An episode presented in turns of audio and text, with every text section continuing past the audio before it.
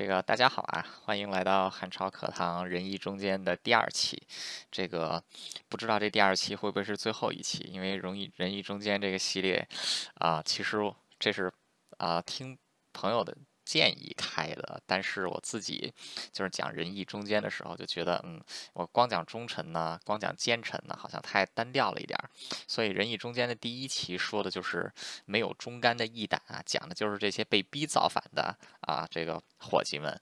然后这个仁义中间的第二期，那按理说就得。就得讲这种吃饱了撑的造反的人啊，就是不是这种所谓的被逼的造反，而是他就是要反。那么这里边就说这个他们是叛变小能手啊，这个两面三刀。这个两面三刀其实是一个非常主观性的成成语啊，就是说历史上叛变的事情多了去了，看你站在不同的立场啊，既可以是叛变，也可以是投诚，还可以是起义。然后这个。就有各种各样的说法，你就比如说从这个国民党军队里叛到共产党这边的啊，现在中共产党就说他们是义士啊，但在国国军的眼中，那肯定就是叛徒，对吧？啊，相反的，就是从像张国焘啊，这个张国焘也是中共当年的高级领导人之一啊，他叛到了这个国民党这边，但国民党对于国民党来讲，他就是个义士啊，这个张国焘呢，他就是这在于共产党呢，张国焘他就是一个啊，这个啊叛徒啊，这个大大反贼啊，对吧？但是这个。话又说回来了啊，但是历史上总有这么一些人物，就是无论是谁提到他们，好像总是要拍上两块砖头啊，可能就是因为他们做的事情啊啊，实在是有点儿天怒人怨吧。就是说你叛变也就得了啊，像有的人一辈子叛个一次，叛个两次，两次都算多了，就叛个一次。但是像有这种人就三番五次的叛变的，那就只能说这人是品性不好啊。还有的时候就是，就有的人可能只叛变一次啊，但是大家也都说他品性不好，就说这简直。倒行逆施啊，这个开历史的倒车啊，这种人也是有，对吧？像这个陈炯明啊，就是这个。当时中国南方的这个军阀陈炯明，他那个因为背叛了孙中山，所以现在不仅是这个就是中华民国这一边骂他啊，这个共和国这边也骂他啊。所以说这种人也是挺挺凄凄凉的啊。虽然说这个陈陈炯明并不算是一个什么罪大恶极的人啊，但往往有些时候就是因为这个所谓的立场啊，就能这样啊。今天挑出来的这几位不是啊，今天挑出来的这几位在历史上都是这个是这个骂名，可以说是啊。就是每每一个势力，你不同的立场都会把这个骂骂名拍给他，就这个砖头不停的往上砸，什么色儿的砖头，什么材质的砖头都有，啊，这种人他为什么沦落到这一步呢？沦落到这一步呢？说说到底呀，就是他们 没有什么这个所谓的理想啊，他们这个没有什么所谓的啊，这个这个啊，就 ideology，就是他们没有这个一个指导思想，他们叛变的目的呢啊，那就是为了叛变啊，他们叛变就是有奶就是娘啊，要么就是有奶就是娘，要么就是。说我就是要当老大，我就是不停的叛变，叛变就是我的这个。这这这个这个习惯啊，所以说这个有些事情你做多了，你就会成为一种习惯。就是你三天不叛变，你可能就会这个皮痒痒，然后这个叛变之后就觉得神清气爽了啊。今天其实要讲，就挑出来的这几位啊，都是算是这种人物啊。就他们在历史上的这个大部分的名气都是骂名，但是有一些这个个别的啊国家地区会说他们是这个好人，但是其他其他的人啊都说哎呦不行，这人就是个王八蛋啊，就是这这个是挑挑出来的。然后因为仁义中间这。四四个字主要是出自于儒家文化圈啊，就是儒家文化圈，就是这个，呃，中国大陆啊，港澳台啊，还有这个韩国、日本啊，对吧？就是古代的时候，所以今天挑的这些人啊。基本都是中国跟日本的，就没有挑到这个欧美的这边，因为欧美这边他们不讲什么这个仁义中间这种事情啊，这属于这个儒家思想，就说这个有仁义中间。所以今天选出来的这几位啊，都是站在儒家的这个观点来看啊，就是可以说不忠，然后是到了一种非常极品的境界啊。就是中国历史上有一个很有名的这个叛变小能手叫吴三桂啊，但是这个吴三桂并没有在今天的这个 例子里会细讲，一方面是因为大家对他的这个事迹都比较耳熟能详。啊，我也是这个比较懒得讲他。另外一方面啊，就是我今天选出来这几位啊，是比吴三桂有过之而无不及的啊。就是吴三桂这样的人，见到他们都得骂一句，简直就是墙头草啊。所以说今天挑出来的这几位呢，这个是出于娱乐为主啊。但是如果你要从里面能听出来什么教育意义、教育意义啊，那就是你自己的事情了。反正虽然我这叫汉朝课堂，但是我没指望能教会你什么东西啊。所以说这个。你你你你哦，对你们要能学了什么东西了？这个跟我没有功劳啊。前几天就有一个这个有有一个挺红挺专的一个人啊，就是跟我开了一个私私房，把我叫进去，跟我说说汉超，你这个每次讲的时候，你都讲这个什么啊？讲的很多很消极的事情，你这个不利于这个什么什么和谐社会啊，就是什么把我们都意思就是这样吧，就是说你你这么教就是教人学坏呀，都是什么勾心斗角啊，都是教人家怎么算计啊啊，这些你你不能你这教历史不能这样啊，心里我心我心里说你要在我面前，我现在嘴里一大耳贴子就贴上去了啊，合着你就说啊听了我的课你就变成王八蛋了，那肯定不是。我跟你说啊，如果说你听了我的课你就变成王八蛋了，你在听我课之前你就是个王八蛋啊，就是这话先说好了。而且我这我讲了这么久啊，就是还没有人骂我说这个说把说我教坏人的啊，就是这有第一次有人说说我把人给教坏了，这个我也是挺郁闷的啊。我觉得这不是我教坏了，是他本来就坏啊。所以不管怎么说吧，今天说的这几位人物那肯定是以批判为主。你要觉得他做的这些事儿行呢啊，那么纯属你个人意见啊。反正我是觉得这几位做的这些事情啊啊，实在是有点拿不上台面啊。那我们就慢慢说了。今天这个排名还是分一下先后吧。我们先从这个程度比较。轻的往这个程度比较重的说啊，这个第一位登场的呢啊，其实距离现在不远，不到二百年，是这个清朝时期的一个人物。大家知道啊，清朝是这个前期很强盛啊，后期就是这个瘦死的骆驼比马大，就是一路这个挨打的份儿。那么就是在这个清朝中期有一个很重要的事件啊，一个是这个啊。鸦片战争啊，中国打开了国门啊，彻底进入了近近代这个时期啊。另外一件事情呢。对清朝的打击是非常剧烈，从内部来的啊，是这个太平天国起义啊。这个太平天国起义啊，啊，这个以后会减时间啊单说。但是它这个起义遍及中国范围是很广，而且在这个太平起太平天国起义的同时啊，中国南方很多地方，包括西北啊，都是有这个民变的，就是因为当时清军是这个。兴全国之力镇压，然后这个粮军饷谁出呢？那只能搜刮百姓啊！结果很多地方的百姓不堪其扰，也就纷纷起义啊！当时在这个淮河流域啊，甚至到了这个黄河流域，就有一股势力叫这个捻军啊。这个捻军的这个捻啊，其实就是那个火药捻的那个捻啊，他这个。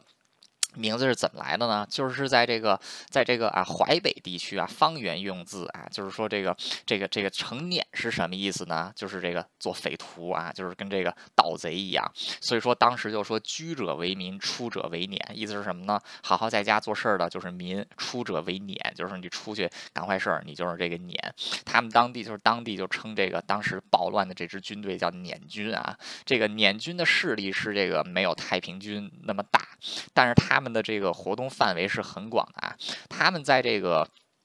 中国华北还有这个江南北部地区纵横十几年，以骑兵为主啊，可以说是神出鬼没。那么就他们是也是所到 所到之处就到处决裂劫掠啊。那么当时这个。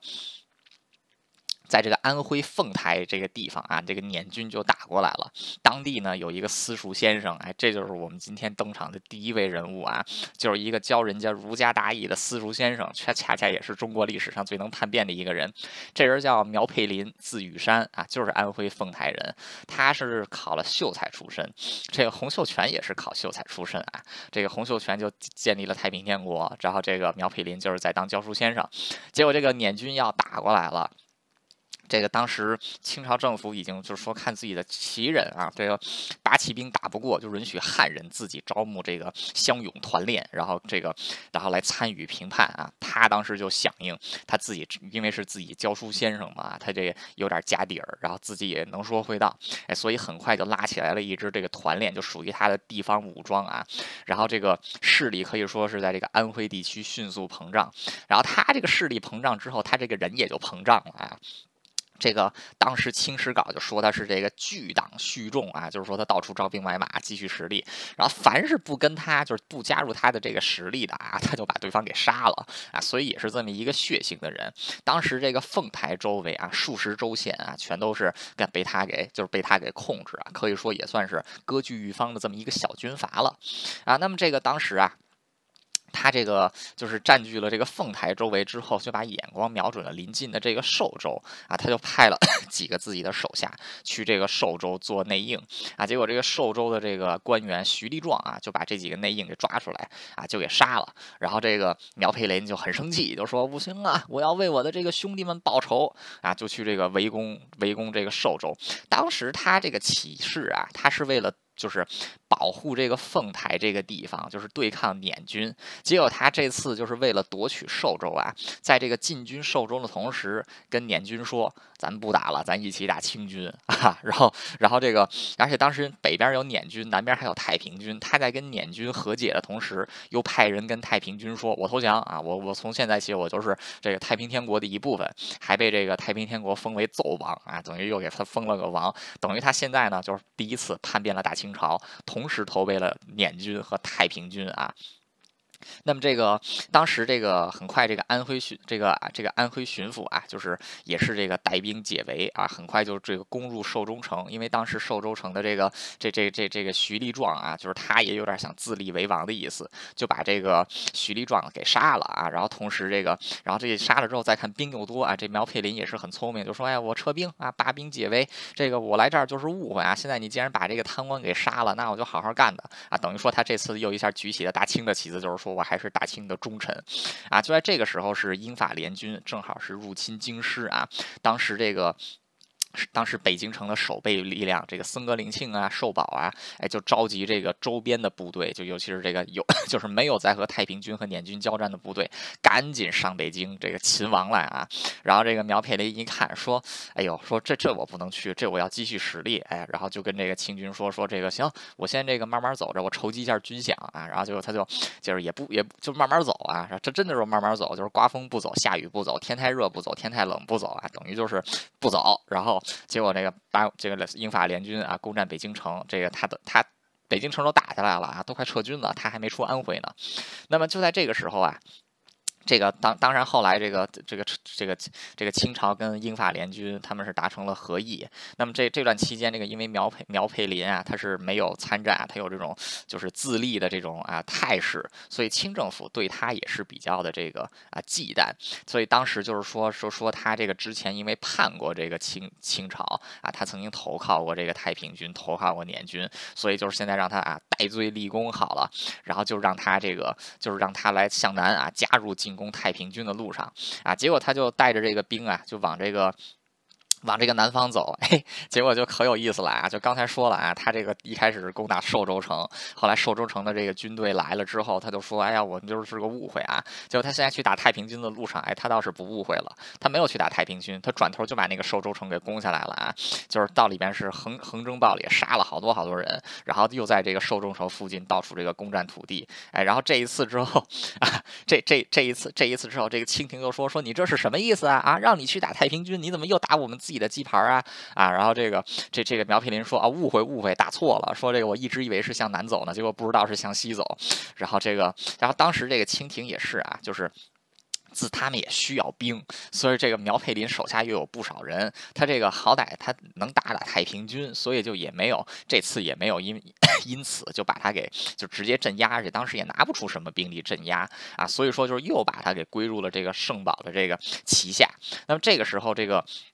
啊！但这个时候，圣保对这个苗佩林可以说已经是忍到了一定地步了啊！就是就集结自己的兵力，打算直接把把这个毛佩林就直接给这个啊谁这个杀掉。结果这个苗佩林一看大事不妙啊，就去投奔了太平军，就跟这个太平军说：“哎呀，我这打不过了，现在这个我需要你们来支援啊！”这个太平军就说：“得了，支援是谁来支援呢？啊，太平军的英王陈玉成啊，这是太平天国后期最能打仗的将领啊！”结果这个苗佩这个太平军到了这个。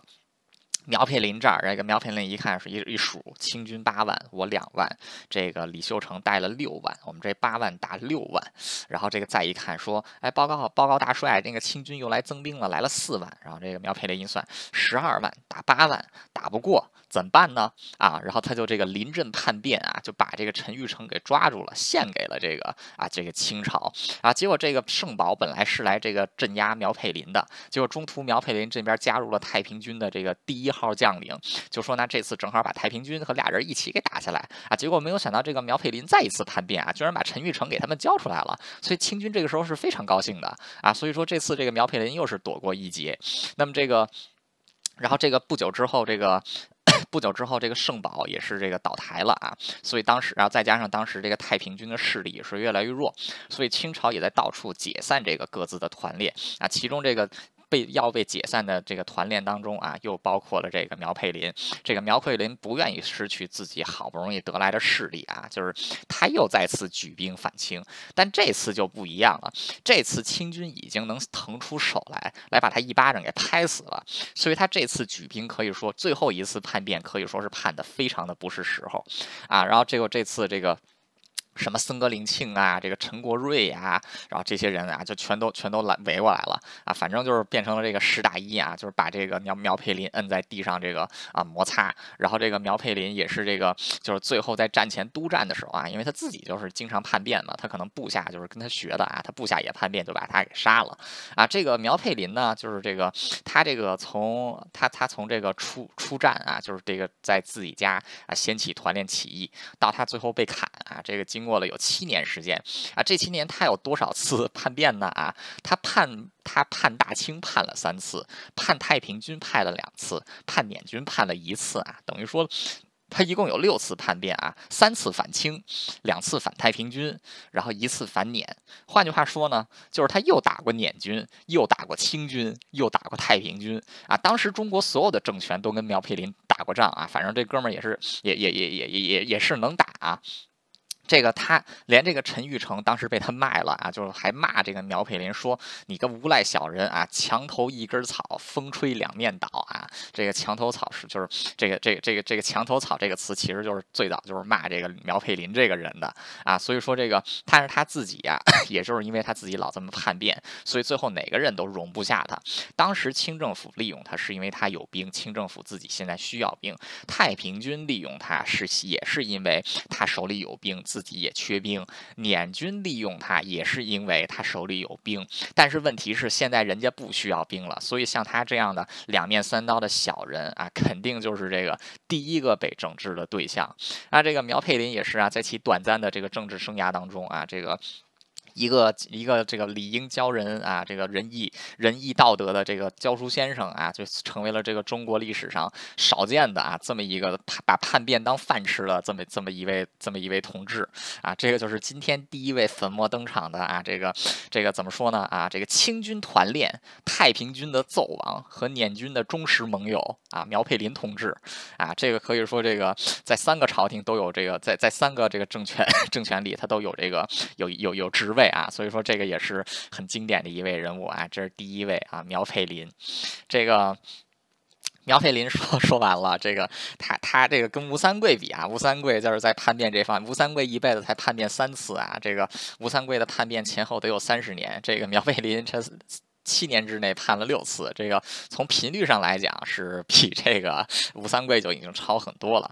然后这是第一位啊，第二位登场的呢是一位日本人啊，也是今天唯一一位这个不是这个中国大陆出身的这么这么一个货。这个他在日本的评价呀，四个字：天下至恶，就是天下最坏的这个人就是他啊，就是说他曾经做出件三个就是。一般正常人，或者说那个丧心病狂的人中比较正常的人都做不出来的坏事儿，就是常人如果说做了其中任何一件事情，那可能都是天打五雷轰，在历史的耻辱柱上得钉到风干为止啊。这个，但是他一他一生把这个他做了三件这样的事情，可以说他是直接被刻在了这个耻耻辱柱上啊。这个人叫什么呢？这个人叫松永久秀啊。这个是日本战国时期的一位这个啊一位这个诸侯。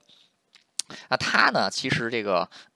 出身啊就是比较一般的啊，就是一个普通的这个武士，而且他这个个人武艺呢一般啊，他是这个主要是搞这个就是文文就是这个这个文化人方面的东西，就是搞内政这些。那么当时这个日本啊，就是是也是在这个内战的状态啊，当时这个是室町幕府的末期啊，当时是这个足利将军，这个足利将军的这个幕府也是这个后期啊内战不断。那么当时有一个这个大权臣啊，他们家叫这个细川家，细川情缘。这个细川情缘算是当时这个日本中部京都周围地区最大的势力啊。然后这个。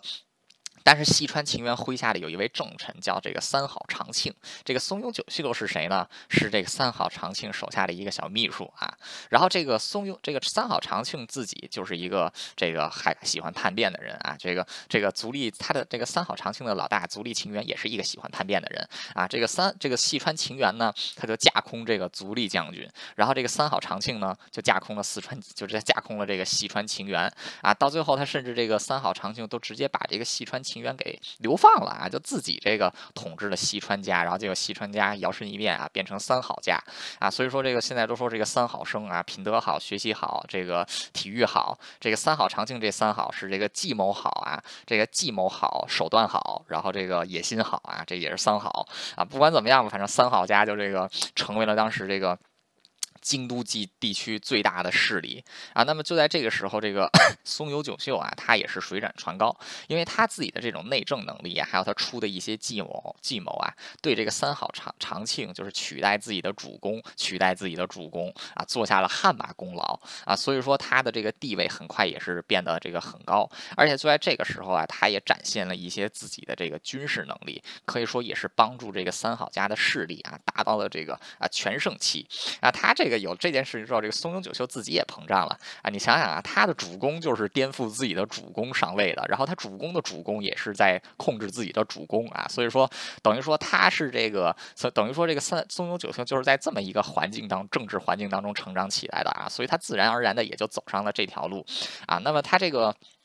是怎么架空这个三好长庆呢？这个三好长庆其实也是一代枭雄啊，但可惜碰上了这个这个松永久秀啊，这么一个这个完全不择手段的这么一个哥们儿啊。首先是这个三好长庆最倚重的这个一个弟弟啊，就是这个这这个石河一存啊，就是这这这个他叫三好，他弟弟叫石河啊。然后这个两个人在一起，在跟松永这个这他这个弟弟在跟松永久秀一起泡温泉的时候啊，突然死了。这个民间就好多人就说是不是让这个让这个松永久秀给杀了啊？不管是不是他杀的吧，反正他这个地就是斩了这个三好长庆的一个臂膀啊，然后接着就是这个这松永久秀也算这个啊走运，就是三好家的几位重臣接连在这个战争中阵亡啊，然后这个然后这个三好长庆也是因此啊大受打击，精神也不好啊。这个时候这个松永久秀就成了他唯一倚仗的重臣，然后他就不停的给他进谗言啊，结果这个这个三好长庆晚年也是非常昏庸，结果就在这个松永久秀的煽风点火之下，也是杀了不少三好家家的重。臣啊，到最后这个三好长长庆一命呜呼的时候啊，这个家中的实权可以说就落入了这个啊松有九秀的手中。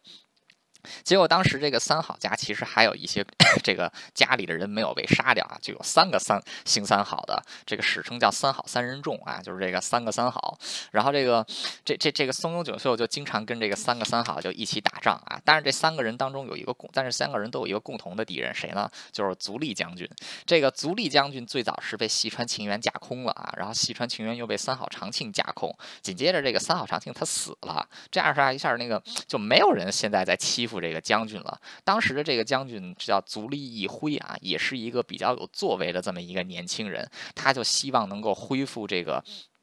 这个往日这个足利幕府的荣光啊，然后他一方面就是通过这个外交手段啊，笼络了很多当时的这个诸侯，然后调停各个诸侯之间的冲突啊，可以说也是让这个幕府的权威啊上升了不少啊。同时，这个这个这个在日本，在日本古代啊，所有的这些什么天皇啊、幕府将军当中，足利义辉的这个武力值应该是点的最高的啊。他是跟这个当时日本剑道的这个顶级高手，这个这个种。种元补传和上泉信纲两个人学习剑术啊。就是这个种源补传跟上泉信纲那是日本的剑圣啊，就是后面还有一个剑圣叫宫本武藏，但是这个宫本武藏是没法跟这两位比的。然后他是这两位师傅教起来，所以他个人剑术也很好，而且他个子又高。日本人那个时候个子都不高啊，那个那德川家康才一米五几啊，只要这个织田信长算高的一米七几，剑豪将军足利义辉有一米八几，所以就是一个巨人啊。那么他这个。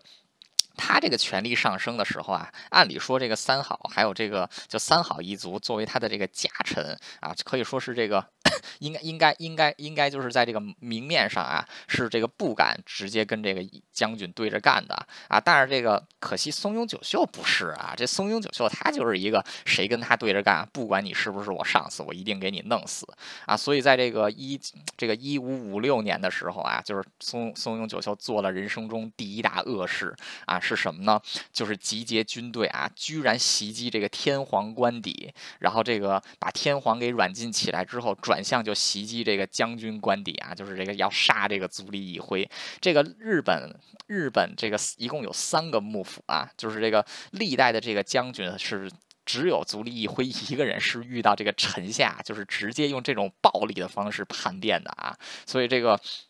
足，但是这个足利义辉作为一个剑豪将军啊，当然也不会那么容易被杀。这个当时这个日本就是有天下六大名刀啊，这个足利义辉手中握有其中五把，他就拿着这个五把刀迎敌啊，这个发挥了剑豪将军的这个美誉。就是当时这个松永军有一万多人啊，围着这个足利义辉厮杀，竟然是无人能近身，被足利义辉砍死有好几百人。然后最后这个叛军依靠人数众多啊，把这个皇宫的这个大门给拆。拆下来，就把这个将军活活压在下面，然后一帮人在上面又是捅又是砍的啊，这才把他给杀了啊。所以说，这个松永久秀干的第一件大恶事啊，就是完成了日本历史上第一次也是最后一次对幕府将军的直接的啊，还不是刺杀，那是明明就是明着攻过来。那么这个这个松永久秀做了这件事之后啊，就是接着又是不停的跟周边的人交战啊，因为他这个作为一个叛徒，他这个名声已经出来了，所以说他没有人可以依附啊，周围的人都在打他。那么这个时候他又做了第二件坏事儿，就是这个为了阻止这个就是敌人的这个啊进军啊，他居然放火烧了这个东大寺，当时是日本这个地位最高的寺庙啊，就是历来这个烧就是烧寺庙啊、烧道观啊，就无论是中国啊还是日本啊还是韩国啊，甚至是在这个西方烧教堂这种事情，那都是那都是这个史书上都是要骂你的呀！你这个就是不仁不义、不忠不孝啊啊！这个松永九成居然一把火把这个东大寺给烧了啊，就是为了阻止敌人继续前进啊！这是他做的这个啊第二件的这个啊大坏事儿啊！这个。然后就在这个时候啊，这个织田信长啊，就是这个我过几天要讲的这个织田信长也攻入了这个京都，成立了政权。那么这个织田信长是一个跟曹操一样的人物啊，就是这个有才之人未必 未必有德，有德之人未必有才。所以他觉得看这个松永久秀虽然是个王八蛋啊，但是好像这个能力还行啊。所以说这个松永久秀依附他的时候呢，啊织田信长也是这个就是把他给收到了自己麾下。这个松永久秀确实啊也是夹着尾巴做人，做了那么一年啊，结果一年之后他又。坐不住了，就是当时织田信长周边也有一些人起来啊，就围攻织田信长啊，结果这个松永久秀也加入了围攻他的行列，这就是第一次这个对织田信长的包围网，但是被这个大魔王织田信长给破坏了，然后松永久秀再次投降了织田信长啊，织田信长就说说你这个你这是弟子嗣叛变了，然后松永久秀自己还数啊，就是这松永久秀人生中做的第三大恶事，就是跟自己的主跟自己现在的主公数，就是自己已经背叛了多少主公啊，据说这个。数到数到第三个的时候，织田信长就让他闭嘴了，就不想再听下去了啊。那么这个松永久秀自己的这个命运啊，当然他最后也是付出了，就跟苗佩林一样啊，也是付出了应有的代价。就是这个织田信长第四这个第二次针对织田信长包围网的时候啊，这个松永久秀又一次加入了对抗织田信长的行列啊。但这一次织田信长就没有在这个就是。没没有在这个宽恕他了啊，直接大军围攻他的这个居城。那么最后这个松永久秀还是想自己保一命，因为这个织田信长是很喜欢茶道。这个松永久秀他有一个这个一个茶壶叫平蜘蛛府，这个织田信长就说了，你只要交出这个平蜘蛛府啊，我就这个允许你投降。这个时候松永久秀已经六六十七岁了啊，做了一辈子的小人，最后想死的君子一点，就拒绝把这个平蜘蛛府上装满了这个火药，然后带在自己头上，然后把这个蜘蛛符引爆，把自己也给爆了头了啊！这就是日本天下至恶的这个最终结局，就是自己把自己给爆头了。这个松永久秀其实他一辈子叛变的这个次数啊，其实啊并不是太多啊，就是这个在叛变自己的 叛变这个三好长庆算一次啊，叛变这个。三好三人众判算一次，叛变足利义辉算一次啊，叛变织田信长有两次。但是为什么他在日本被称为天下至恶呢？啊，就是因为他这个，就是他做他做的这几件事情吧，实在是太恶毒、太过分了。就是只要他跟过的主公，他都会叛变啊。而且这个就是除了最后遇到了这个大魔王啊，其他的主公都被他给搞死了啊。尤其是这个刺杀将军这件事情，实在是这个就是天底下没有没有人能就除了他就没有人能再做到了啊。这个剑一代剑豪将军就为他。给就被他给弄死了啊！所以说，这个松永久秀在日本有这个天下至恶的这个名号啊，也是当之无愧的，也是被这个钉在了啊历史的这个耻辱柱上啊！所以说，这是这个松永久秀这个哥们儿啊。然后这个接下来我们就 回到中国，说一下今天登场的第三位人物了啊，也是这个政治排名排第二的人物，这个。我之前讲中国皇帝啊的时候，经常讲到的一个时期就是这个魏晋南北朝，尤其是这个南北朝啊，因为这个南北朝实在是太好玩了。这个里面有出过这个神经病，这个皇帝光出光从皇帝来说啊，就出过不少神经病啊。然后这个从这个事件上来说，那也是有很多这个有名的这个战战役啊，有名的这个发明啊啊，像这个祖冲之的这个圆周率啊，就是在南北朝时期的北朝，这个这个这个这个祖冲之是北朝。人啊，那个时候出来的，所以说也是这个中国历史上一个非常这个非常缭乱的一个时代啊。这个未来汉朝课堂已经定好了，有一个系列就专门讲讲这个南北朝的故事啊。这个希望大家有空来听。今天登场的第二位人物呢，也是这个南北朝当中的一个很重要的人物啊，对中国历史也造成了非常深远的影响啊。但是呢，他的这个深远影响是贬义的啊，就是说这个现在任何人提 一提到这两个字，那基本上就是得骂他一顿啊。这人是。谁呢？叫侯景啊，这个这人姓侯啊，叫这个侯景。这个人呢，跟松永久秀是一样的啊，就是他当跟过的主公，他都叛变了啊，就是这这这么一个货。这个侯景，这个侯景是北朝人啊，就是这个魏晋南北朝的北朝。北朝第一个的北朝第一个比较大的政权是前秦啊，但是前秦淝水之战之后很快就崩溃，取而代之呢是拓跋，是鲜卑人拓跋家族建立的这个啊北魏。北魏，这个大大大家在这个中国要是学过高中历史的话，应该听过一个故事，叫这个北魏孝文帝改革啊，就是他说的，就是就是这个啊，这个北魏当中的一个皇帝啊，这个北魏的孝文帝元宏啊，他改革。这个孝文帝时期也算是 北魏最强力、最强大的时期啊。但是这个北魏之后呢，就是孝文帝之后呢，北魏很快就陷入了这个啊，就是内乱，尤其是到了这个北魏孝明帝的时候，这个。国家也是越来越啊，越来越来越崩溃的状态啊。到了这个孝庄帝的时候啊，这个国家更是到了崩溃边缘啊，就是这个各地民变不断。当时北魏就有一支民变的这个部队啊，就是起义的这个人叫葛荣。侯景是谁呢？侯景是北朝人，他是葛荣起义军麾下的一个将领啊。就是这个对于侯景的生平啊，就是历史的记载，就是起于此，就知道他是葛荣手底下的起义将领。那么当时这个 侯景看到这个官军来镇压的这个势力庞大啊，他就没有再跟这个葛荣一起混了，他就跟了这个官军的这个大将军谁呢？尔朱荣啊，他就第一次叛变，就叛变了这个葛荣，加入了这个尔朱荣的军队，掉过头来就打自己的这个老东家啊，然后还把这个葛荣给抓住了，然后这个把这个葛荣起义镇压下去啊，他也因功就是当了一个还不错的官儿。那很快这个 尔朱荣也是这个北魏末期的一个这个大权臣。大奸臣啊，就是他也是把持了朝政，而且发动了这个河阴之变。这个河阴之变也是这个历史上，就是中国历史上啊，就最最血腥的一次政变啊。就是这个河阴之变是怎么回事呢？就是当时这个尔朱荣啊驻军于这个邙山之北啊，然后这个就。跟这个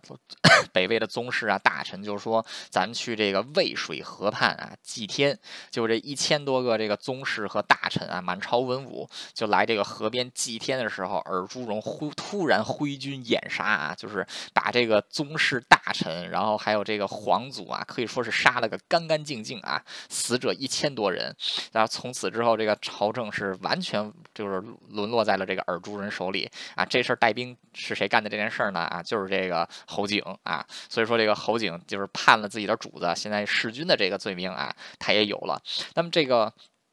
那么后来这个尔朱荣啊，很快又是被这个就是被这个新继位的这个新皇帝啊，就是用计给杀掉。但是尔朱家族很快又是杀了这个 新皇帝，就是尔朱家族再次专权。那么这个时候又出来，就是北魏当时也是分裂了，然后就出现了几位这个比较大的权臣啊，就是来这个跟尔朱家族。争斗，其中一位呢就叫高欢。那么当时这个侯景是尔朱家的大将，眼看这个尔朱一族被打到边缘，哈，立刻就这个投奔了高欢啊。可以说这个这这这这这这这这这个这个跑的速度是非常快的啊。就是如果说这个叛变是一场这个一百米比赛的话，那绝对这个这这这个侯景的速度绝对是这个博尔特这种级别的啊。那么这个。这这个高欢他那个就是也是消灭了尔朱家族之后啊，掌握了这个就是这个国家大权。这个因为侯景其实是这个能征善战啊，所以也是重用。这个重用侯景，但是这个高欢他其实也看出来侯景这个为人是非常两面三刀的啊。但是这个高欢他知道现在自己正是这个用人之际啊，所以就并没有限制这个侯景的这个势力。但是高欢临终之前特别嘱咐自己的这个儿子高成和高阳要特别小心侯景。这个高成是这个高欢儿子里面算是。比较优秀的一个啊，高欢有两个儿子特别优秀，一个就是高成，另外一个是高阳。这个高成继位之后啊，就是对这个侯景可以说是多加防范啊，就到处给这个侯景下限制。当时这个北魏已经分裂成两两个国家了，一个叫东魏，一个叫西魏。东魏就是这个高家在掌控啊，这个就是东这个北魏。五分之六分之五的这个势力是在这个东魏，然后六分之一的势力是在西魏。西魏是这个宇文泰，这个宇文泰也是文武双全，所以说这个东魏跟西魏打仗也是经常是不相上下的啊。那么这个高城开始这个。就是这个针对侯景的时候啊，侯景这个脚底下抹了油一样啊，就去投奔了这个宇文泰啊。但是这个宇文泰比这个高成还要聪明啊，他是这个他自己是 更讨厌侯景的。当时这个侯景见到宇文泰的时候，就跟宇文泰说：“说我可以帮您带兵打仗。”宇文泰就说：“我还很年轻，我早我短时间之内死不了，死不了，用不着你帮我带兵打仗啊。”所以说这个侯景一看说：“哎呦，说这投奔错了呀，这这次叛变叛的不是很理想。那那不理想怎么办呢？”再判一次吧啊！这次他直接从北朝叛到了南朝啊，就是说这个，就是一般来说，在一个南北朝的这些将领互相叛变的时候，一般都是在内部叛。侯景是这个为数不多的这么一位，就是从两在两个朝代之间啊，就是他跨过长江派来派去的这么一个人。那么这个侯景就像这个，就像这个，就投投向了南朝啊。南朝当时是这个梁武帝。梁武帝萧衍，那么他这个投投奔他投奔梁朝之后啊，当时梁武帝是正要北伐，所以侯景的到来，梁武帝是非常开心的啊，也给了他这个很高的待遇。但是很可惜啊，后来这个后后后来这个梁武帝的这个北伐是以失败告终，然后这个侯景呢就趁此啊算是半独立了啊，就是这个割据了一方势力，虽然表面上还效忠于这个梁朝啊，但其实自己的这个势力是非常大的。那么就在这个时候啊，这距离他这个就这这个距。距离他叛变过来是不到这个两年的啊，就在这个时候，这个东魏因为已经跟这个宇文家啊，跟这个西魏打的是处于下风，所以他这个时候就要跟这个南梁提出和解。那提出和解的时候，这个何侯景就感到非常的害怕，为什么呢？自己就是从东魏叛过来的呀，说万一和解的条件是把侯景还回去，那怎么办呢？啊，然后这个，然后这个侯景为了试探这个梁武帝，就假冒自己是这个就。以这个高成的名义啊，假冒写了一封信给这个啊梁武，给这个梁武帝啊，就是说要拿这个就是侯景来交换这个和平协议。这梁武帝不知道这个是侯景在试探他啊，就接受了。结果这个侯景大怒啊，就是这个他意识到此时唯一的一条路，就是他唯一能做的，就是他唯一会干的那一件事儿是什么呢？啊，叛变。于是就引发了这个中国历史上有名的啊侯景之乱。那么这次这个侯景向这个梁南梁进军啊。侯景自己虽然是很会叛变啊，他的这个作战能力也是很强的。另外，这个侯景他这个天生是高低腿儿，就是一条腿长，一条腿短，走路是跛脚的啊。但是他这个打仗非常勇勇猛，而且这个谋略过人啊，这个也立过不少战功，治军也很严格啊，是一位能征善战的将领啊。但可惜是这个没有骨气的人啊。但是这个，所以说这个南梁军队在这个对抗侯景的时候啊，可以说是这个啊兵败如山倒，很多这个周围这个南梁的这个军队啊都是没有来这个秦王的。所以这个侯景就把这个建康啊首都给攻攻下来了啊，然后就把这个 梁武帝萧衍当时都八十岁了，就给他抓住了啊，俘虏了。然后接着这个侯景就是在这个南京啊，就是建康南京展开了第一次南京大屠杀。这个中国历史上南京啊是一共有三次大的屠杀。这个最近的一次是日本人攻入南京城的这个南京大屠杀啊，这个是是杀了至少三十万人。这个再上一次是太平天国灭亡的时候，曾国荃的湘军攻入南京城啊，这是第二次南京大屠杀啊。这一次杀了多少人呢？啊，是比日本人杀的还多的。这个当时在这个围城之前呀，南京人口超过这个一百万。这个这个过了三十年，就过了十几十年之后，光绪。皇帝继位的时候，南京城的人口是不足三十万的啊。换句话说，你像湘军当时得杀了多少人啊？啊，对吧？然后第一次的这个大屠杀就是侯景，侯景的这一次大屠杀其实对南京城的破坏是最大的啊，因为在那个时候本来人口就少，他几乎是把南京城杀干净了。南京城直到是这个几百年以后才算是恢复到了一个就比较比较能像城市的这么一个水平啊。就当时他进入城内之后啊，这个。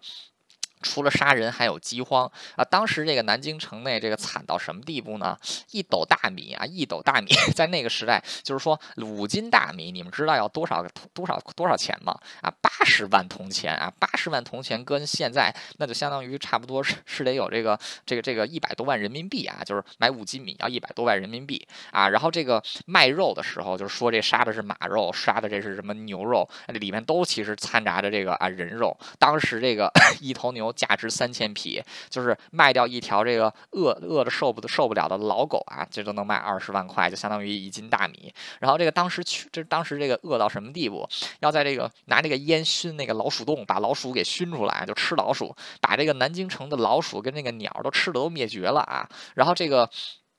就当时就是说，这个南京城臭气熏天，都是死尸嘛啊！这个传闻数十里啊，就是是几十里之外，你都闻见这个南京城传出来的这个这这个尸臭尸臭味儿啊！就是说，当时这个南京城啊，大概男女老幼加在一起有这个三四十万人啊。这个最后侯景撤退的时候，还活多少人呢？两三千人啊！其中这个两三千人个个都病殃殃的啊，很快也都没有多少那个啊活下来的。侯景的军队呢，他们这个除了抢粮食啊，就是没粮食的，也就是吃人啊。所以说。说这个侯景的军队啊，对这个南京城造成了这个啊极大的损坏。那这个时候，这个侯景是这个大权 在握啊，也立了一个傀儡皇帝，还逼这个皇帝的这个漂亮的妹妹啊，这个这这这这个公主，然后这个嫁给他啊，可以说是这个一时之间权倾朝野。那么就在这个时候，南梁周边的军队也算是这个终于缓过神来了。当时这个镇压侯景的这个两队人啊，一队是王僧辩，另外一队就是这个爸爸陈霸先啊，这个陈陈霸先。那个名字很霸气，所以我对他的昵称一直都是叫爸爸。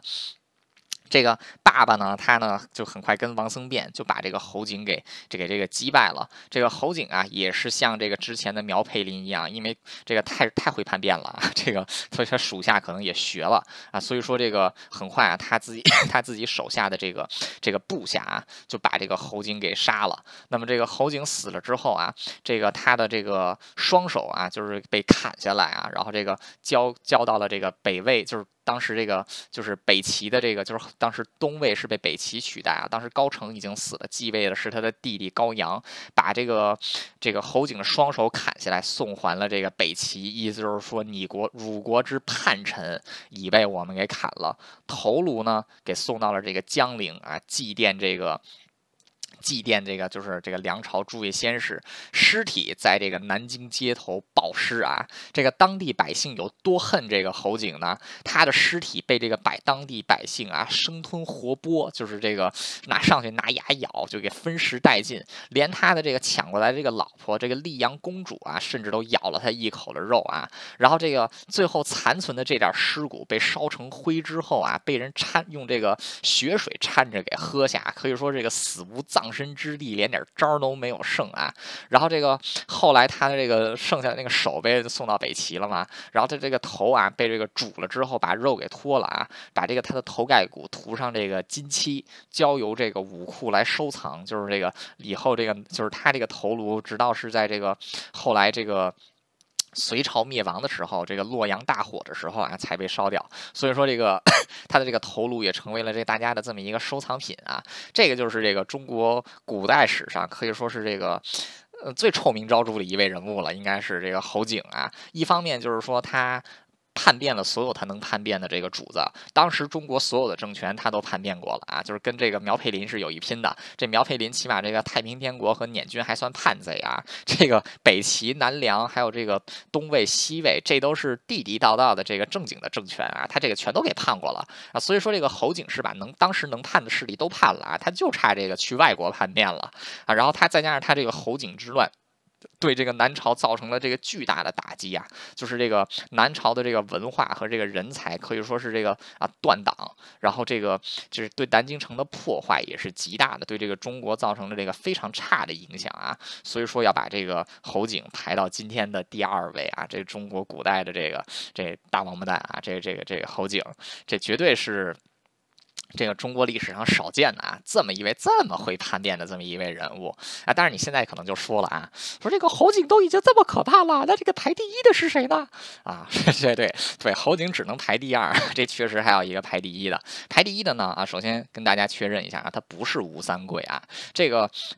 吴三桂一生三叛，第一次是这个反叛了大明，就是这个当时他没有及时救援北京城，北京城就被攻陷了，李自成攻入北京城，那个明朝就灭灭亡了啊。但是这个这这件事儿，这个吴三桂也是没有办法，因为他被这个多尔衮的清军给死死的钉在了山海关啊。他要是回去救了北京城，清军就入关了；他要是不去救北京城的话啊，清军起码还入不了关啊。所以说这件事情之后，他投降了李自成，但是李自成抢了他老婆啊，冲冠一怒为恒源，为了女人，他拼了啊！所以说，这个吴三桂的第二次叛变也是挺爷们儿的啊，就是这个为了为了一个女子啊，就这个因为自己老婆被抢了来叛变。就是他其实最受人诟病的是第三次叛变，就是叛大清，然后最后还非得给自己取封一个皇帝啊！这第三次实在是太恶劣了。但是他跟前面的那些比啊，吴三桂算是小巫见大巫了。这个吴三桂他不见得是一个墙头草，前面那几位都是墙头草啊。这个吴三桂他只是这个。个人品性有稍微那么有一点污点而已，所以说这个跟之前的这几位比，他不算是一个特别两面三刀的人物啊。就是再加上他只有三次叛变，这个其中前两次叛变还是有一点被强迫的成分在里边啊。这个跟之前几位没法比。那么今天就来到我们的这个第一位人物啊，这个人物。距离现在，这个汉朝课堂讲了不少历史人物了啊。这个从这个先秦的这个公元前的这个人物就开始讲，这个二十世纪的人物讲的是非常少的。但今天就偏偏排第一的是这个二十世纪的一位人物啊。这个是中国历史上也是特别能叛变的一个人。其实，在中国这个现代史里，就是这个一二十世纪的这个历史啊，叛变的人物是有很多的啊。像这个杨度，就是这个。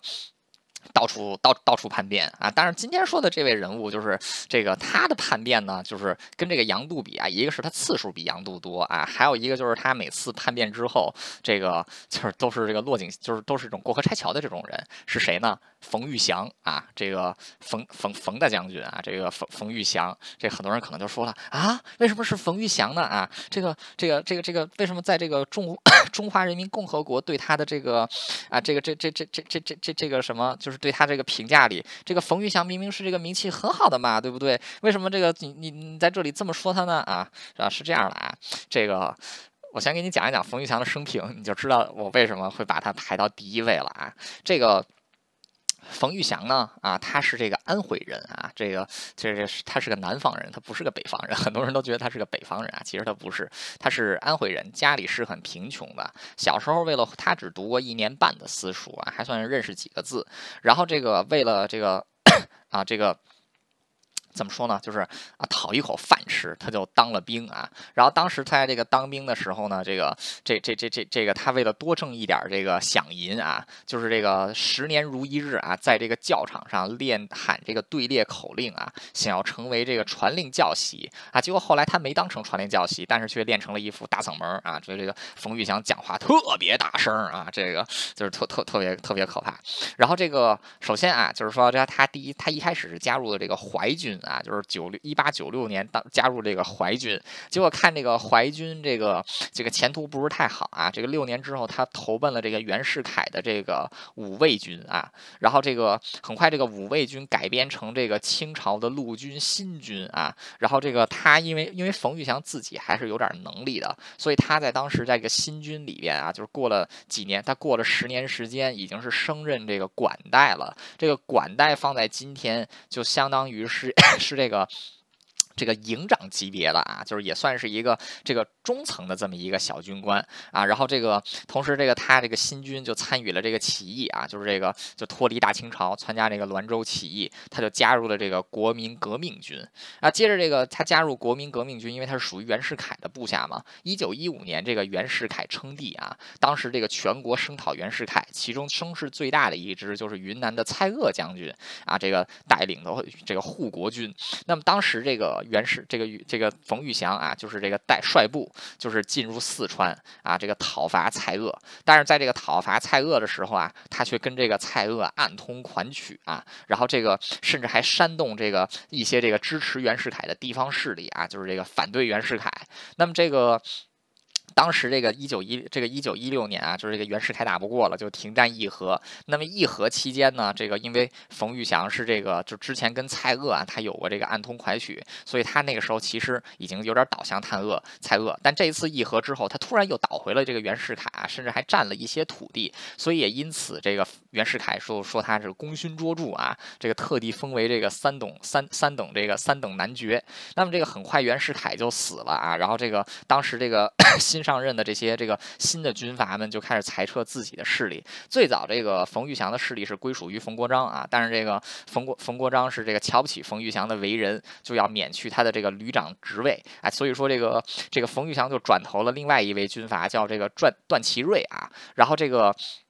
他跟了这个段祺瑞之后，一九一七年孙中山举起护法运动，就是孙中山又是希望能够这个光复民国，不要让这个军阀再互相打。结果这个段祺瑞又这个南下，又是这个打这个打这个什么孙中山啊，结果又跟这个孙中山啊开始暗通款款曲，打着打着呢，他就在这个他他就发表这个就是全国通电，就说哎呀不行啊，我们不能打打内战啊，我们要这个我我我们要这个这个这个这个这这个和平建国呀，我们要复国，我们要复建中华民国，我们不要再有这。什么 军阀混战了啊？结果这个转转。这段祺瑞也是这个头疼啊，就说这个段祺瑞他是段祺瑞，他就说说你怎么能这样呢？然后说你我就该给你撤职啊。冯玉祥一听说你要给我撤职是吧？得了，我不跟你了，我跟曹我就跟这个曹锟去了啊，就投了这个 曹锟啊。到现在他以这个北洋军阀的这个几个大军阀里边啊，冯玉祥已经是到第三位了啊，这个到曹锟了。那么这个也就是在这段时间啊，这个冯玉祥他是信仰基督教的啊，他那个因为为什么他信仰基督教呢？就是这段时间他这个生病啊，受这个看病的医生影响啊，这个医生是个基基督教徒，哎，他就经常跟着到这个教堂去听这个牧师布道啊，然后就改信了这个基督教，然后同时在这个军中还设立教堂啊。他最有名的一件事情就是给自己的士兵洗礼啊，就是这个拿这个。大水管子喷自己的士兵，就给他们洗礼，就是说这个大家都入教了啊，我们是这个天主的军队啊。然后就这个这这就就是这个冯玉祥啊。那这个时候他已经是这个跟曹锟在一起了啊，这是属于直系的。那么当时这个，那么当时这个冯玉祥在曹锟麾下啊，也是这个就是能征善战啊，也立了不少军功。后来孙中山在这个南方改组国民党的时候啊，就派出这个孔祥熙去和冯玉祥见面啊，并且带来了这个孙中山的一些政治制作，因为当。当时这个孙中山在南方势力也是变得越来越大啊。这个时候，这个冯玉祥其实就开始哎越来越倒向这个孙中山了啊。然后同时，因为当时孙中山跟苏联有合作，所以冯玉祥这个时候也开始清熏苏联啊。他刚才不是信基督教嘛啊，这个时候他开始转而仰慕社会主义啊。原来是在这个室内 挂教堂啊，现在把是是在挂十字架，现在把十字架取下来了，换成这个列宁的肖像啊。然后这个，那那么就在这个时候，这个就。直奉战争爆发啊，就直系跟奉系打仗，直系就是曹锟，然后这个吴佩孚这帮人，然后奉系其实就是这个张作霖啊，张张作霖、郭松龄、张学张学良啊，这这这群人。然后这个当时呢，这个直奉战争爆发，当时这个做身为这个直直系大将的冯玉祥啊，接受了张作霖五十万两银元的贿赂啊，就是这个没有跟这个直系没有跟奉系打仗，他干了什么呢？啊，一九二四年他回到北京，发动了北京政变啊，这个求。囚禁了当时的大总统曹曹锟，还杀了曹锟的这个弟弟。然后这个他还做了一件事是什么呢？就是清朝这个清朝灭亡的时候啊。清清朝灭亡的时候，这个溥仪皇帝啊，被允许是留在这个宫里边，就是被留在紫禁城里边，就有这个清帝保护的啊，就是每年还给他们一定的这个，就国家出钱给他们一定的这个啊，就是相当于 stipend 啊，就是这个啊固定的款项啊，供他们这个生活消费使用啊，这个是这一个法律协议啊。但是这个冯玉祥，冯玉祥他看不惯皇帝啊，悍然撕毁这个协议，把这个这个这个溥溥仪给赶出了紫禁。城啊，甚至威胁这个溥仪，如果不出紫禁城，在这个景山架起大炮，要把这个紫禁城轰为平地啊！所以说，这个这个冯玉祥做做这件事啊，就悍然撕毁这个一一个这个法律协议，把这个小皇帝给赶出皇宫里啊，这也是他做出来的。那么就在这个时候，这个当时这个啊，这个孙。孙中山也是这个，就号召要这个和平建国啊，所以说这个，然后当所以说这个当时这个孙中山也是起飞啊，就是从坐飞机到了这个。北京啊，然后这个在北京就是能跟这个各个军阀势力和谈，看能不能和平建国啊。但是很可惜，这个孙中山到了北京就病倒了啊。这个一九二五年一月就是在北京过世啊，就是他的这个灵柩当时就停在这个北京的这个碧云寺啊。所以说这个也是很可怜，很可惜啊，就这一次啊没有成功。那么这个时候这个。这个冯冯玉祥呢，他又推举了自己的这个老东家啊，段祺瑞，就是他那个第三次叛变的叛变的那个人，当了这个中华民国的啊临时执政。那么这个时候，这个就是这群军阀们也知道了啊，就是冯玉祥是这么一个两面三刀的人物。所以说，他虽然扶住了段祺瑞，但是段祺瑞，但是这个段祺瑞跟张作霖两个人就开始这个排挤冯玉祥啊。最后，这个冯冯玉祥没有办法，就只能是这个啊自己就撤到了西北啊，在这个张家口这个地方。就这个在西北这个地方，就是山高皇帝远的这个这么一个穷乡僻壤的小地儿啊，当了起来。那这个时候他其实已经是投靠了这个啊苏联，然后他是这个做了可以说是这个后跟后来的共产党一样啊，做了这个苏联的走狗。他这个跟苏联买这个兵器装备啊，苏联的军事 军事顾问，然后这个加入这个冯玉祥的军队做工作啊，然后所以说冯玉祥在这段时间也是积蓄了不少的这个。这个就是军事实力啊，那么就这个时候，他这个又是因因为他当时是就相当于始于这个就是还是。这属于直系军阀嘛，所以二五年这个反奉战争的时候，这他也是加入了对这个张作霖的攻击啊。这次他没有接受贿赂啊，还是这个打的挺不错的啊。那么他这个这这场这这这场是这个这次之后呢，他就到了这个啊苏联考察，他见了这个苏联所有的高官，除了斯大林没有见到啊，都都他他他他都见到了啊。所以说他这个时候是明显啊倾向于这个啊苏联的。那么这个。那么这个当时这个他回来之后啊，他还是属于北洋军阀的这么一个势力。结果他回来的时候呢，这个蒋介石已经在这个广州誓师啊，国民革命军开始北伐战争了。那么就在这个时候，这个当时这个。北方的这个军阀也是各个调动起来啊，要去这个啊，就是打打，就是打这个革命军啊。就在这个时候，这个冯玉祥啊，再一次叛变啊，就是在五原誓师发表誓师宣言啊，就是说我现在要从属于蒋委员长啊，我不跟你们这帮军军阀混了啊。他嘴上是这么说的啊，他可是一点都没出兵，他聪明着呢。结果是直到这个唐生智的军队啊大举进攻河南，这个河南可能会落入这个国民军手里的时候，冯玉祥才姗姗来迟的出兵啊，占领了这个。这个州郑州和这个这这这个革命这个北伐军胜利会师啊，等于说这个冯玉祥他也是算参与北伐了。这个北伐战争后期，这个蒋介石清清剿共产党，这个武汉和这个就是武汉和南京分裂，就是。汪精卫自己另立了这个武汉的革革这个革命政府，蒋介石在南京的这个革命政府啊，这个就是宁汉分裂。当时这个冯玉祥啊，这个这这这这个他要是这个他他他要是这个他他是啊，就跟着这个武汉这一方，他是跟着汪精卫这个阵营的啊。然后他这个甚至当时还这个提出来，就是说这个一定要宁汉合流，就是国民政府一定要统一啊，一致一致这个北伐。那么这个 当时这个。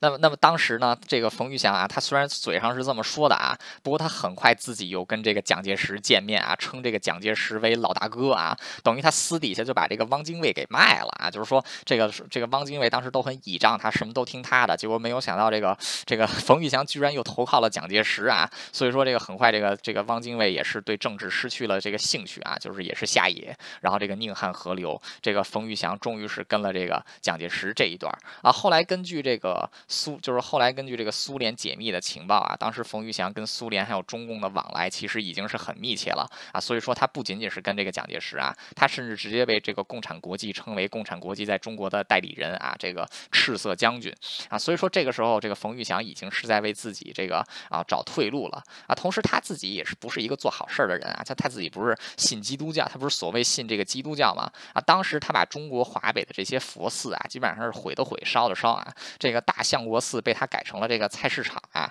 然后这个和尚这个尼姑一律都得驱逐啊，没收所有的这个寺庙财产都归谁了呢？当然都进他腰包里了嘛，啊，对吧？所以说当时这个冯玉祥这么一番折腾啊，华北地区佛教可以说是几乎灭绝了啊。那么这个。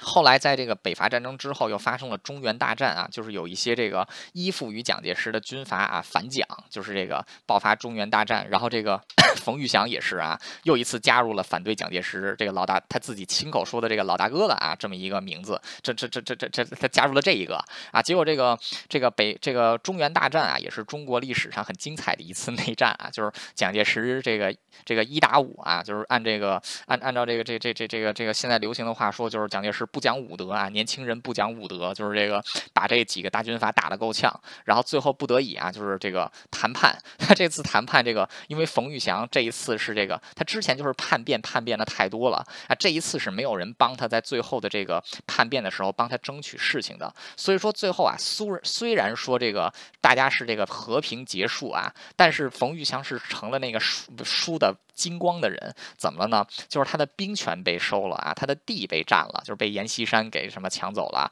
啊，被这个西北军的这个这个势力。给分割了，他自己的这些兵也都没了啊，所以说这个冯玉祥是在这个众人的这个啊众人的这个千夫所指之下，这一次算是彻底的凉凉了啊，就是他他从此以后也再也没有这个啊复出出来了啊。那么他这段时间就写什么呢啊？写回忆录，就是这写了三本回忆录，第一本叫我的前半生，第二本叫我的下半生啊，然后还有一本叫我所认识的蒋介石啊，就是这个把所有人都骂了一遍啊，反正就是他的他也就没没没提自己这个为什么会叛变啊。不管怎么样啊，就是这个。后来他是这个。在这个美国考察水利啊，就是在国外，就基本上就在国外生活，不停的就发表这个反对蒋介石的言论啊。然后这个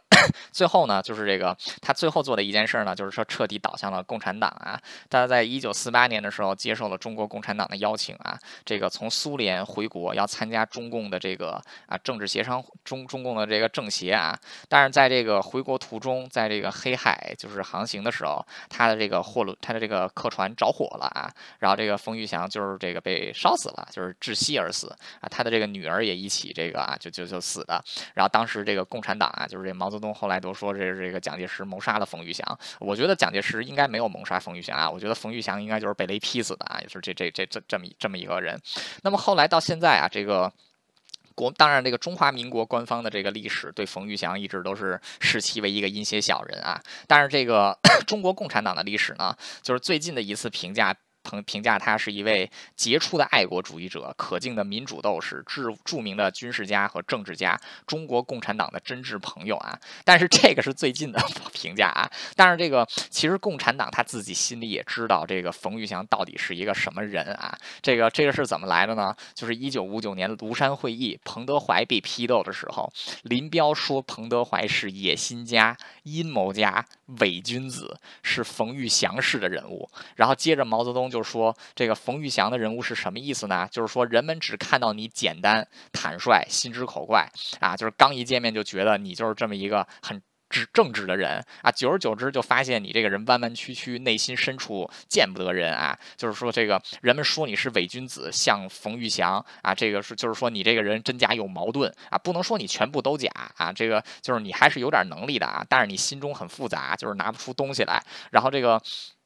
刘少奇骂这个 骂这个彭德怀怎么骂的呢？说他是这个魏延的骨头啊，就是反骨。朱可兴的朱朱可夫的党性啊，因为当时朱可夫在苏联也被批斗，这个说朱朱可夫是卖党。然后冯玉祥的作风什么意思呢？反骨反党。冯玉祥的作风是什么？那不就是反叛吗？就是一个一贯反党的伪君子，企图搞军事政变啊！大家就这么批判彭德怀啊，就说他像冯玉祥。所以说这帮孙子也都知道冯玉祥到底是什么孙子啊。这个但但是现在啊，就是因为这个最后。后冯玉祥投了共啊，所以说现在共产党得说他是一位杰出的爱国主义者、可敬的民主斗士、著名的军事家和政治家啊，中国共产党的真挚朋友啊，他这个品性确实也很像这个中国共产党的真挚朋友啊，这个。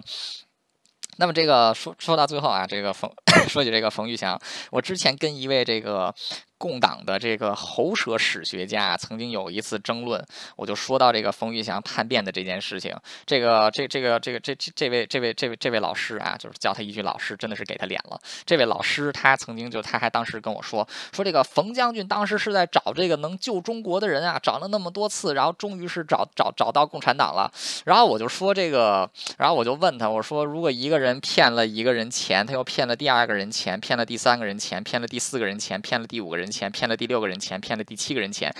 然后他跟你借钱，你会借给他吗？然后他就不说话了。我的意思就是说，然后他的意思就是说呢，说这个冯玉祥之前都是在找这个人。我说那他找七次，他是不是眼瞎？然后他就然后说说那他眼瞎的话，为什么他第二次就？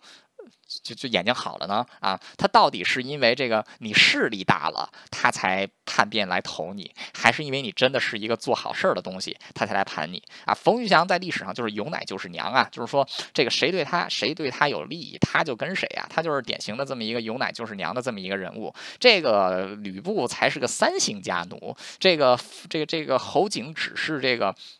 叛变了四次啊，这个松永久秀也只是这个大逆不道做做了三件事情啊，然后像这个，但是这个冯玉祥啊，这个一生有八次叛变啊，这个被称为倒戈将军啊，这个八次叛变，而且是把这个当时中国啊，他是像像这个侯景他们都是在同一个时期啊，就是这个叛了所有的势力，冯玉祥是在很长的一段时间啊，就不同的时期叛了所有的势力啊，所以说你要是说冯玉祥是个正人君子啊，我只能觉得你是不是跟冯玉祥一样。眼睛也瞎了呢啊，我是这么觉得的啊，所以今天就是给大家讲这个历史上的几位叛变小能手啊。这个第一位提到的是这个苗佩林啊，这个三次反叛大清，两次反叛太平天国，一次反叛捻军啊，跟三个国家、跟三个政权都打过仗的啊，最后这个死于非命的啊，这么一位这个啊，这个这个啊教书先生。然后这个第二位呢是日本的这个松永久秀啊，这个背叛多多次背叛主公啊，最后把自己给爆头了。然后这个第三位呢是侯景啊，就是第一次南京大屠杀。他的始作俑者也是叛了当时南北朝，当时这个南朝和北朝的政权啊，然后自己最后是死无葬身之地啊，连点招都不剩啊。最后就是这位倒戈将军冯玉祥啊，这个叛变七次啊，他不仅是这个政治上叛变啊，他连这个宗教信仰他都叛变啊。一开始拜天主，后来是拜列宁啊，然后最后被雷劈死了啊。所以今天就是讲这四位啊，就是这个东亚历史上。四个墙头草当中的墙头草啊，两面三刀当中的这个刀中之王啊，这个这所以说今天是讲这三位的故事，我到现在就导讲完了啊，这个非常感谢大家这个参与汉超课堂今天的这个吐槽啊，下面开放大家举手提问。